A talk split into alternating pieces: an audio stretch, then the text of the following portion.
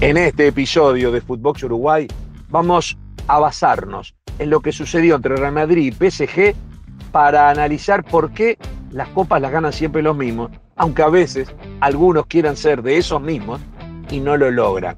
Pero en definitiva, ¿por qué en el fútbol de Uruguay, de América y del mundo manda el que tiene más plata?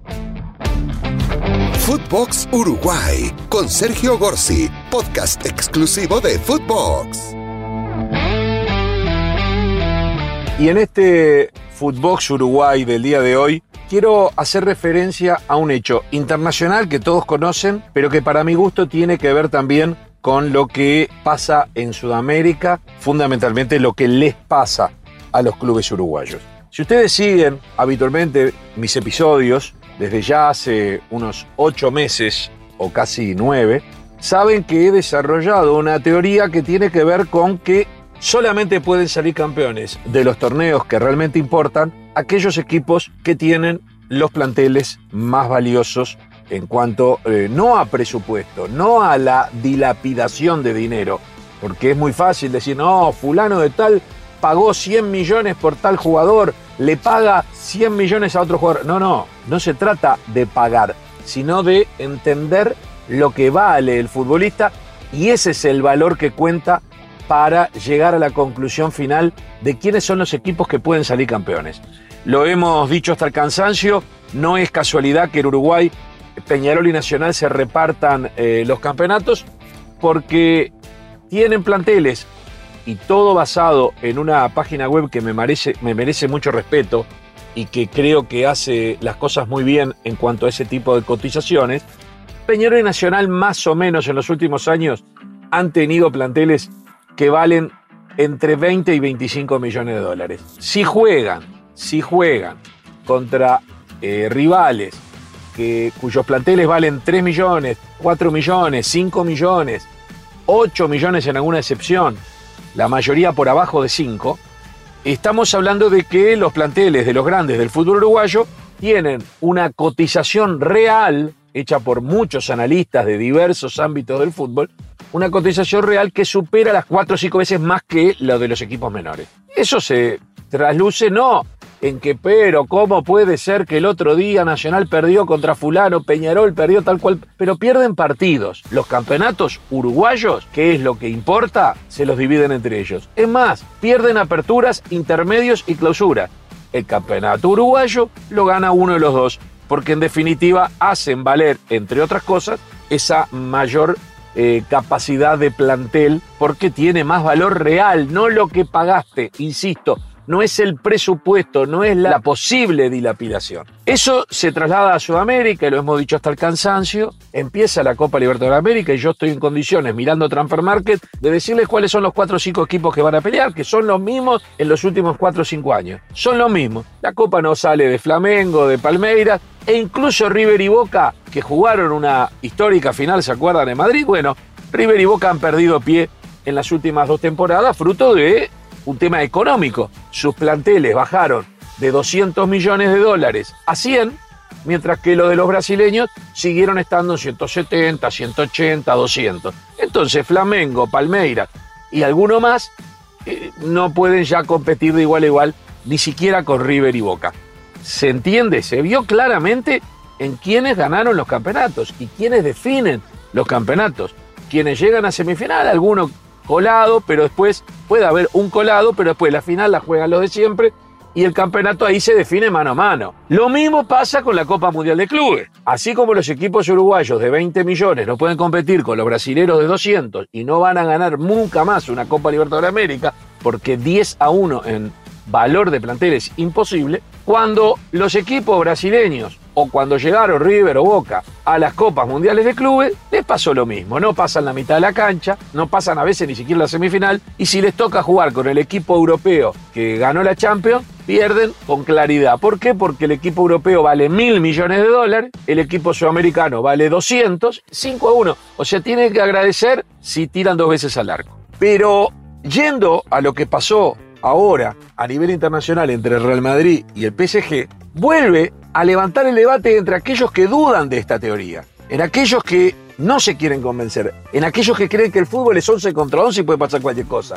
Puede pasar cualquier cosa en un partido aislado, pero no pasa cualquier cosa en un partido decisivo y no pasa cualquier cosa cuando hay que dar la vuelta olímpica de los torneos más importantes. No estoy hablando de la Copa del Rey, estoy hablando de la Liga Española. No hablo de la Copa Italia, hablo de la, la Serie A, no hablo de la Copa Argentina ni la Copa Sudamericana, hablo del Campeonato de Liga Argentino, que es lo que pasa en Uruguay, no hablo de apertura, de intermedio y clausura, hablo del Campeonato Uruguayo. La que vale, la que vale, la ganan los de siempre. Y por supuesto que la Copa Sudamericana y la Copa UEFA la puede ganar otro tipo de clubes, pero también dentro del mismo esquema, pero otro tipo de clubes, porque allí no van los grandes, las grandes potencias. Yendo al partido Real Madrid eh, PSG, no voy a analizar ese partido, aparte no, no me interesa lo que pasa con los equipos eh, que no son uruguayos, lo digo de corazón. Pero la verdad que lo vi el partido, vi parte, gran parte del partido. Y claro, enseguida me empezaron a llegar mensajes, viste, no ganó el que tiene más plata. ¿Y qué cabeza cabe? ¿Acaso Real Madrid es un cuadro pobre?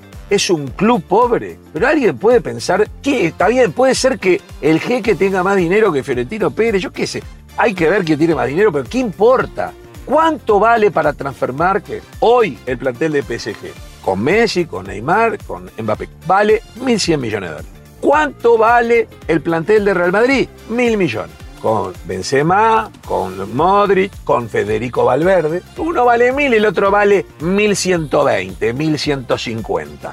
Cuando hay 12% de diferencia, puede ganar cualquiera. En un partido clave, decisivo, pudo ser la final de la Champions. Les tocó en octavos, eso es otro detalle. Lo que digo es, cuando es vida o muerte entre uno que tiene el 12% más, eso pasa entre Peñarol y Nacional. No importa si uno tiene 24 y el otro tiene 20. Lo que no pasa es cuando juegan o definen un campeonato, Peñarol y Nacional con 20, 25 millones contra los que tienen 3 o 4. Ahí se termina la historia. Un partido es una cosa, este no era un partido, era un partido clave, decisivo, 12% de diferencia en la estratosfera entre más de mil millones de dólares, claro que podía ganar cualquiera, pero no vale como ejemplo, no lo acepto como ejemplo. No puedo entender que haya gente que no quiera, yo sé que vivir engañado toda la vida hace que muchos, cuando encuentran datos incontrastables, luchen denodadamente para destruir esos argumentos. Entonces me encuentro con gente que dice, no, no ganó, con toda la plata que pone PSG. Muy bien, con toda la plata que pone PSG no puede ganar la Champions, es verdad. Hay un trabajo de un colega uruguayo, Gerardo Basorelli. Vamos a ver contra quién perdió las Champions. ¿Contra quién perdió las últimas 10 Champions? El PSG. Bueno, en el 2013 con Barcelona. En el global salieron 3 a 3. Puso toda la plata PSG, que Barcelona que era. Era Messi, Neymar y Suárez. Por Dios. En el 2014 perdió contra el Chelsea en cuartos de final. Salió 3 a 3 en el global, muy parejito, ganó el local 3 a 1, perdió 2 a 0 visitante. El gol de visitante fue el que quebró eso. El Chelsea, de Abramovich. ¿Alguien cree que es un club sin dinero? En el 2015 otra vez pierde en cuarto de final, pero con Barcelona. Ahí con más amplitud, en, el apogeo y diríamos ya en el último gran año del Barcelona de Messi, Neymar y Suárez. En el 2016 pierde con Manchester City. 2 a 2 y de local y pierde 1 a 0 visitante. Estamos hablando de dos popes, cada uno con su jeque. En el 2017 vuelve a perder con Barcelona. ¿Se acuerdan? Esta fue una vergüenza, esta fue un papelón. Ganó 4 a 0 de local y perdió 6 a 1 de visita. Pero más allá de las consideraciones, pierde con un súper grande. En el 2018, octavos de final. 3 a 1 de visitante y 2 a 1 de local. Pero es con Real Madrid. En el 2019 con Manchester United en octavo de final, gana 2 a 0 de visitante y pierde de local 3 a 1 y por el gol de visitante que vale ya doble todavía, queda eliminado. Con Manchester United, no estábamos hablando que perdió con Badajoz, no estábamos hablando que perdió con un cuadro de quinta línea. En el 2020 pierde la final con el Bayern Múnich. ¿Qué tiene menos el Bayern Múnich que el PSG? En el 2021 pierde semifinal con Manchester City un 2 eh, a 1 de local y 2 a 0 visitante. Con el Manchester City, que también pone todo el dinero para ver si gana una copa. Y en el 2022 termina ganando el primer partido 1 a 0 y perdiendo 3 a 1 la revancha contra el Real Madrid. Si alguien me puede decir que perdió con el Eibar, que perdió con el Nantes, la Copa, alguna de las Champions, que las perdió con el Cagliari, que las perdió con Badajoz, con algún equipo de, de Rumania, con algún equipo griego de media tabla, no, perdió contra los que son iguales. Entre los iguales se reparten las copas. Real Madrid, Barcelona, Manchester City, Manchester United, Liverpool, Chelsea, Bayern Múnich y el PSG. Se reparten las copas entre ellos. Lo que pasa es que se reparten en 10 años no le tocó todavía de repartija y podemos analizar si es un cuadro frío, los errores, lo que quieran. Y también podríamos analizar si Messi es Messi, si Neymar, que tiene cinco años menos que Messi, es Neymar, y cuáles fueron los argumentos, pero perdió contra Real Madrid. ¿Se entiende? En definitiva, mi teoría de que los planteles de mayor valor ya de antemano se sabe que van a definir el campeonato no resiste el más mínimo análisis. En Uruguay las copas uruguayas se reparten entre Peñón y Nacional sin excepciones, desde hace mucho tiempo, desde que las diferencias se hicieron aún más grandes. En América las Libertadores se reparten entre 3, 4 equipos brasileños y de vez en cuando capaz que River o Boca siempre y cuando vuelvan a poner la misma plata que ponían antes, porque con la diferencia de cambio les cuesta llegar a 200 millones de dólares. Con 100 ya no peleas contra los brasileños que andan volando en el tema de dinero. Y a nivel de Copa Mundial de Clubes, ya sabemos que los sudamericanos, cuando pasan a semifinal, no pasan la mitad de la cancha en la final del mundo. Así que es muy sencillo. Y en Europa, esta Champions la van a definir entre algunos de los equipos de mayor presupuesto. Miren la página de Transfer Market, fíjense los 4 o 5 con más dinero. Allí está, el PSG también está. Sí, tachalo, alguno tiene que perder, no van a ganar los 4 o 5, va a ganar uno, que se entienda. Esa teoría es irrefutable. Lamento romper la ilusión de los hinchas de fútbol, que creen en el romanticismo.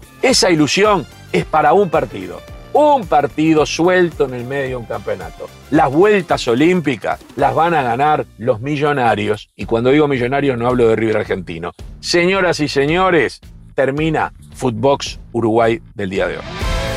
Esto fue Footbox Uruguay con Sergio Gorsi, podcast exclusivo de Footbox.